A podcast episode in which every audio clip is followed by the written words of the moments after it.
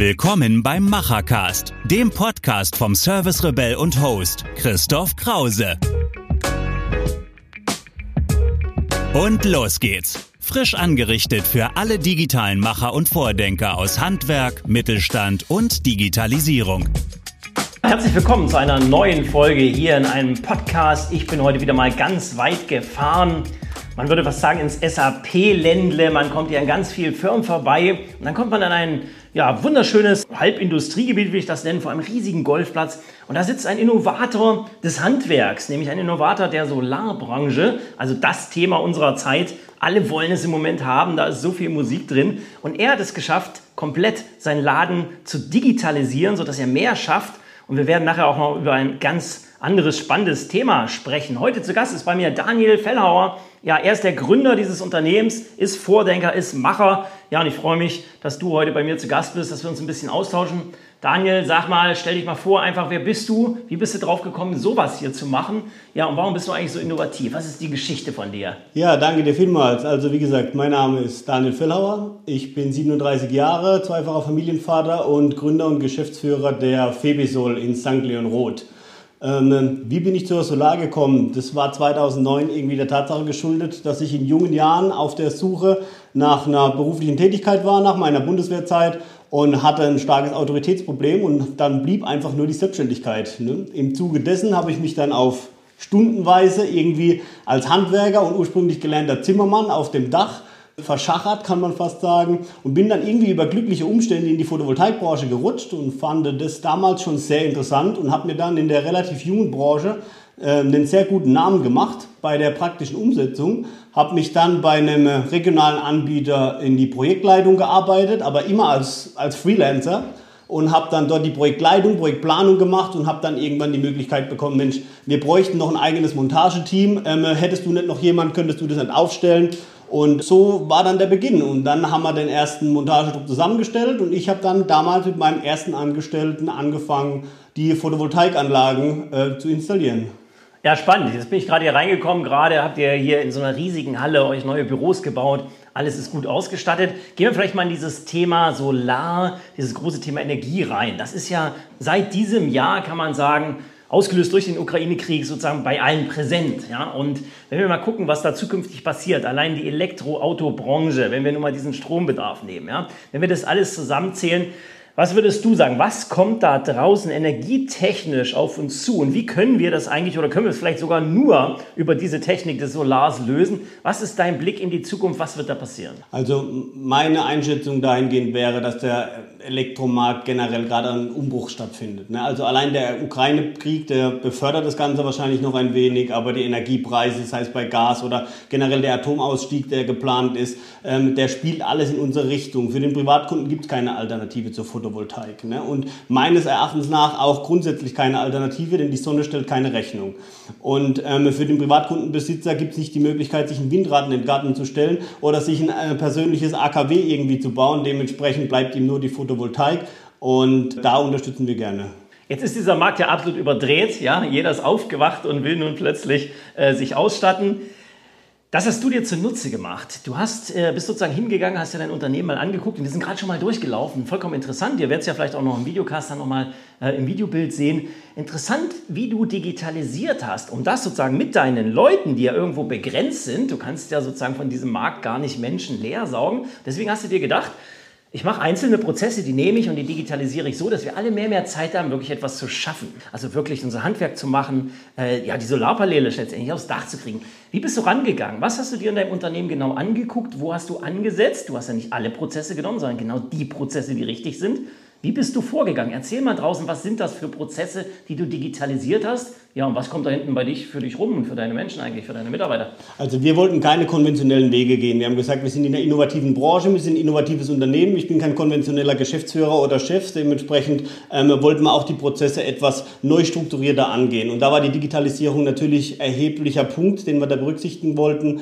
Und das hatte ursprünglich den Ursprung, dass wir eben einfach mit einer geringen Marge mehr Mehrwert erzeugen wollten. Und dann mussten wir einfach sehen, okay, wo bleibt das meiste Geld auf der Strecke, wo braucht man die meiste Zeit und wo können wir eventuell Zeit einsparen und einfach nochmal bei gleichbleibender Marge mehr Gewinn erzeugen. Und da ist die Digitalisierung, die Prozesssteuerung einfach so ein Punkt gewesen, der mich dahingehend interessiert hat. Und dann haben wir gesagt, so okay, ähm, wo müssen wir denn weg? Ich habe ein relativ kleines Backoffice, kann mir auch kein größeres Backoffice leisten. Zumindest zu dem Zeitpunkt war es so. Und ähm, dann haben wir gesagt, okay, ich muss irgendwie die Möglichkeit haben, noch mit draußen zu arbeiten oder zumindest ansatzweise irgendwie draußen mitzuhelfen und muss das Backoffice, also die ganze Papierwirtschaft, irgendwie so gut es geht, trotzdem noch erledigt bekommen. Also der digitale Prozess, ähm, weg vom Papier, papierloses Arbeiten und der schwierigste Punkt an der Stelle war tatsächlich, den Handwerkern draußen irgendwie klar zu machen, okay, du benutzt ab heute jetzt ein iPad. Ne? Dann haben wir ja aufgrund des ja, Fachkräftemangels klingt immer so böse, aber wir haben halt wirklich äh, mit unseren 20 Nationen, die bei uns in der Firma beschäftigt sind, auf die wir auch ganz stolz sind, auch oft irgendwie eine Sprachbarriere, die wir dann irgendwie so als weitere Hürde mit hinzubekommen. Und den Leuten dann beizubringen, okay, wie funktioniert denn so ein Tablet, was musst du denn da machen, das musste relativ einfach gestaltet werden. Wir haben dann auch beim ersten Eintritt in Digitalisierung tatsächlich einen Fehlgriff gehabt. Das heißt, die erste Software, die wir uns ausgesucht hatten, die war da mussten wir dann die Reißleine ziehen. Wir haben nach sechs Wochen Implementierung einfach festgestellt, das passt nicht, das ist es nicht. Und haben dann die Reißleine gezogen und haben dann sechs Wochen Zeit versenkt und mussten wieder back to the roots und haben dann wieder das Papier ausgepackt. Das war natürlich ein herber Rückschlag, aber das war an der Stelle wichtig. Und wir haben dann relativ kurzfristig tatsächlich auch die äh, heutige eingesetzte Software gefunden und eingesetzt und äh, haben die dann teilweise zweckentfremdet, teilweise umprogrammieren lassen, sodass sie maßgeschneidert zu uns wirklich so, wie sie heute ist, prima passt und die Handwerker die draußen dann auch nutzen können. Super spannend. Also erstmal dieser ganze Büro-Koordinationsprozess, den habt ihr gelöst. Schön auch zuzugeben, dass man Fehler machen kann. Aus Fehlern kann man lernen, einfach weitermachen. Absolut. Ja. Genau, äh, da hat man sozusagen viele Einsichten gewonnen und kann neu, ja, neu beginnen. Ja? Jetzt sind wir gerade durch dein Lager gegangen und ich war echt beeindruckt. Also solche Lager sieht man im Handwerk noch selten. Es kann ja mehr werden. Du erzählst gleich mal den Ablauf. Ich habe gerade gesehen, da können Fahrzeuge einfach reinfahren. Ja, also sie können vorne rein, hinten wieder raus. Es ist alles vorbereitet. Es steht alles fix und fertig gepackt für jede einzelne Baustelle. Oben ist ein Riesenmonitor, wo jeder alles sieht, wo er hin muss, was er dazu braucht. Das ist ja super, was Fehleranfälligkeit angeht. Ja. Äh, erklär doch mal, warum hast du dir dieses Lager rausgegriffen, diese Kommissionierung? Wie bist du darauf gekommen, genau das zu machen? Ja, und dann vielleicht noch mal ganz kurz, wie hast du das umgesetzt? Also wir kommen ja ursprünglich aus der Nachunternehmerschaft. Das heißt, da hatten wir irgendwie so in der Historie irgendwann mal unseren Anfang und hatten eine relativ kleine Marge und mussten da dementsprechend halt irgendwie überlegen, okay, ähm, bis jetzt morgens irgendwie fünf, sechs, sieben Bautrupps ihr Material geladen haben, ähm, da geht ganz schön viel Zeit ins Land. Dann sucht sich jeder sein Material zusammen und der eine sucht das und der andere das und dann werde ich noch oft eingespannt, ähm, Chef, uns fehlt jetzt irgendwie die Schraube oder irgendwie dieses Bauteil. Und das war mir alles zu stressig. Und wenn dann irgendwie mal, heute sind es 40 Monteure, die draußen rumspringen, morgens eine Stunde, anderthalb Wartezeit haben, dann ist das bares Geld, die man jeden Morgen versenkt. Und ähm, das bestverdienste Geld ist immer das, was man dann ausgeben muss. Bedeutet, an der Stelle war einfach Optimierungsbedarf und dann haben wir gesagt, okay, lass uns den Prozess doch einfach bestmöglich strukturieren. Und dann sind wir wirklich einen Schritt zurückgegangen und haben uns den Prozess angeschaut. Okay, was müssen wir machen? Wann müssen wir denn äh, welchen Arbeitsablauf an welcher Stelle machen? Und das fing schon an bei, ich lade das Auto ab vom Vortag. Bedeutet, wo steht denn der Mülleimer? An welcher Stelle vom LKW? Bedeutet, der LKW ist geparkt auf dem Außengelände, fährt dann im Prinzip so den ersten Prozessschritt an. Dann muss die Mülltonne rechts stehen, weil das Gerüst links auf dem PKW geladen ist. Und dann haben wir den Mülltonnen dementsprechend auch da positioniert. Mit Google-Bildern und alles haben wir uns da Pläne gemacht tatsächlich. Und haben dann halt eben auch diesen Drive-In-Prozess für uns genutzt, sodass wir halt eben vom Außengelände durch die Halle an unserer Kommissionierungsstation vorbei vorne rausfahren können. Und an der Stelle wird dann einfach nach dem Abfall entladen, wird vorne dann die fertig kommissionierte Ware, die durch unseren Lagermeister zusammengerichtet wurde, einmal auf den LKW verladen. Dann ist tatsächlich der nächste Schritt schon vorzufahren, bevor das Material befestigt wird, damit der nächste schon beladen werden kann. Dann fahren die vorne weg, der nächste ran. Im Moment sind wir bei sieben Bautrupps und 35 Minuten Beladezeit sind alle vom Hof.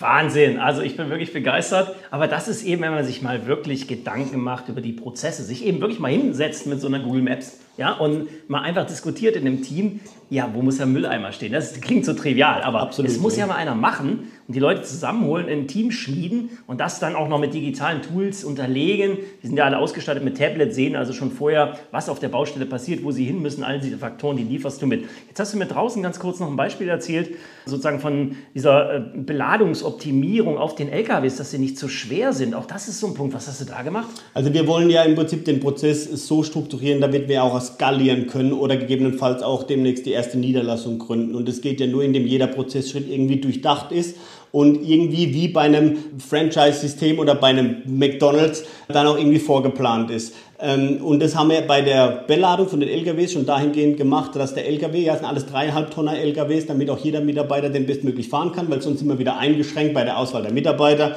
Und äh, dann hat er ja eine bestimmte Beladegrenze. Und damit wir die Beladegrenzen nicht überschreiten oder dem Mitarbeiter gar nicht erst die Möglichkeit geben, hier einen Fehler zu machen, haben wir im Vorfeld so weit geplant, dass wir sagen, okay, die Grundausstattung, Gerüst, von dem wir ausgehen, dass es für einen Montagetag reicht, ist äh, farblich markiert für jeden LKW auf dem LKW fest verladen. Wenn den Gerüst gebraucht wird, also mehr Gerüst gebraucht wird für ein spezielles Bauvorhaben, dann wird es aus dem Pool genommen. Die Poolgerüstteile sind nicht farblich markiert. Das heißt, der Lagermeister oder jeder andere würde sehen, okay, hier ist mehr Gerüst verladen als ursprünglich für das Auto zugewiesen. Es darf kein Modul oder äh, kein zusätzliches Material darauf verladen werden, weil wir eben sonst äh, über die zulässige Gesamtmasse beladen sind.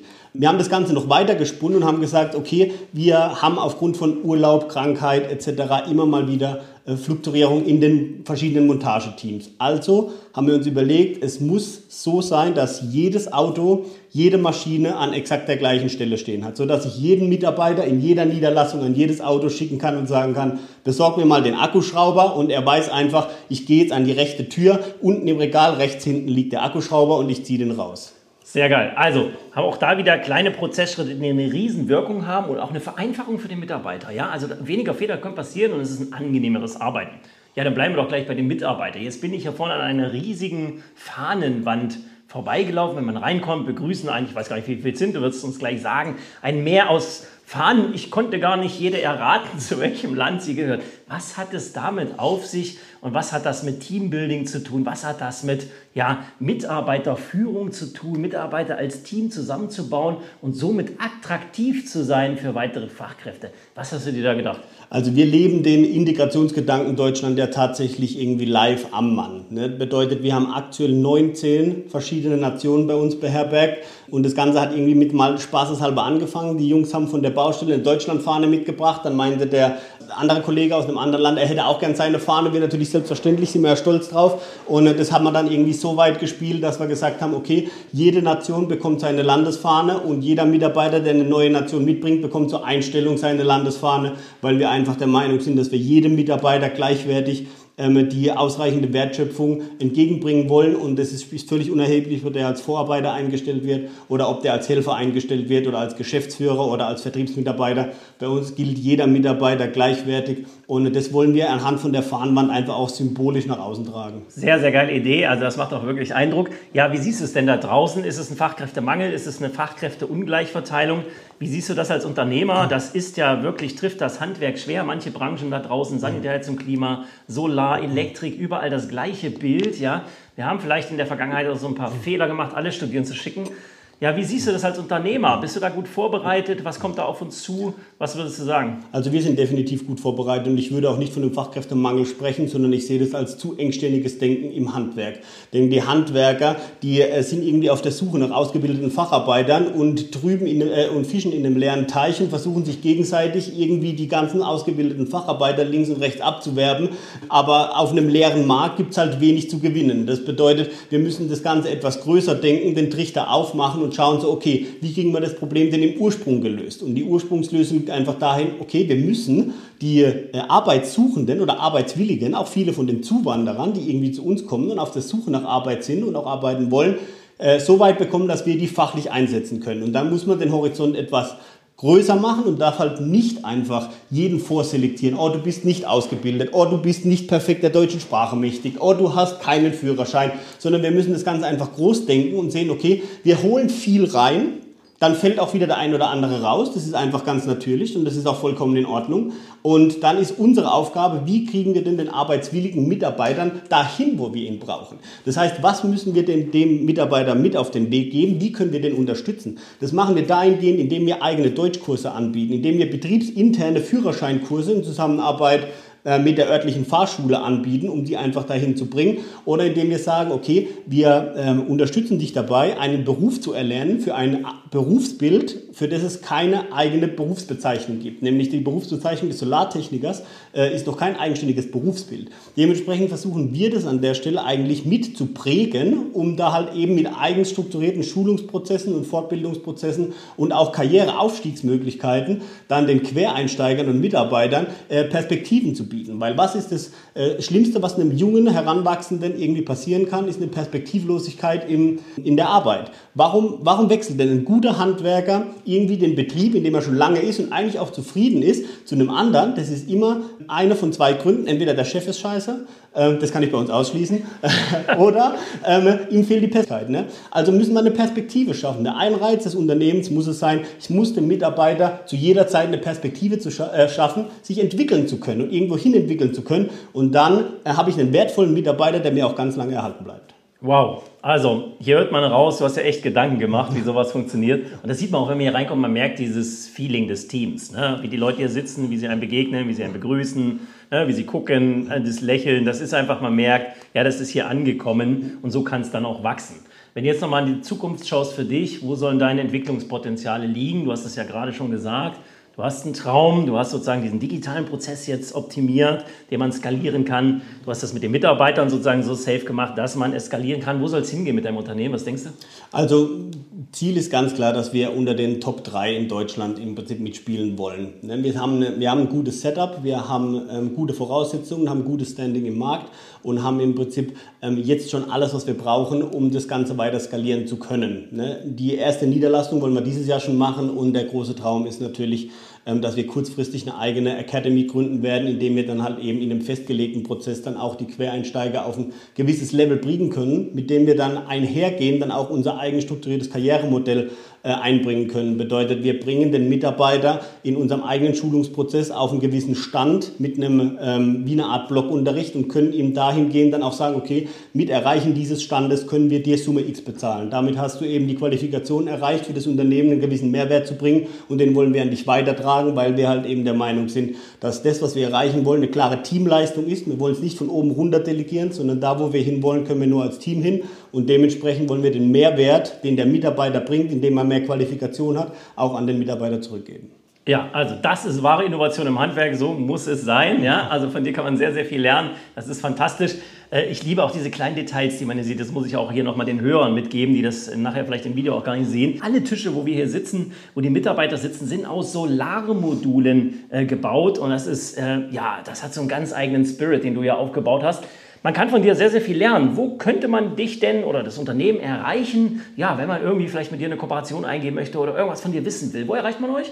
Also wir sind natürlich vertreten auf den üblichen Kanälen wie äh, Social Media, Instagram, Facebook, LinkedIn. Äh, kann man mich mit Sicherheit antreffen. Man kann mich bei LinkedIn auch mit Sicherheit mal persönlich anschreiben, wenn dann da irgendwelche äh, Anregungen zu teilen wären. Ähm, ansonsten gerne auf unserer Website natürlich, wo man uns findet.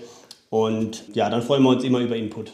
Genau so ist es. Also, Super, super, dass ich hier zu Besuch sein darf. Toll, wir gehen ja gleich noch ein bisschen rum, machen noch ein paar Videos und das eine oder andere Detail werden wir uns noch angucken. Aber wer mal wirklich lernen will, wie man aus Teamprozessen, also sich, wie gucke ich mir die an, was mache ich da draus, wirklich zu digitaler Umsetzung kommt, das kann man hier wunderbar erleben. Es gibt auch die ein oder andere Fernsehsendung, glaube ich, schon über euch. Du hast es gerade gesagt, also ruhig mal in Google einfach eingeben, findet man bestimmt. Vielen, vielen Dank, dass ich hier sein konnte und wir hören und sehen uns. Vielen Dank, Dirk, vielmals. Machen ist wie wollen, nur krasser. Also, Ärmel hoch und die digitale Welt von morgen bauen. Wenn euch die aktuelle Episode gefallen hat, hinterlasst euer Feedback oder schreibt einfach eine direkte Nachricht mit Vorschlägen zu Verbesserungen oder spannenden Themen für weitere Episoden. Und falls ihr es noch nicht tut, folgt dem Service Rebell in den Social Networks.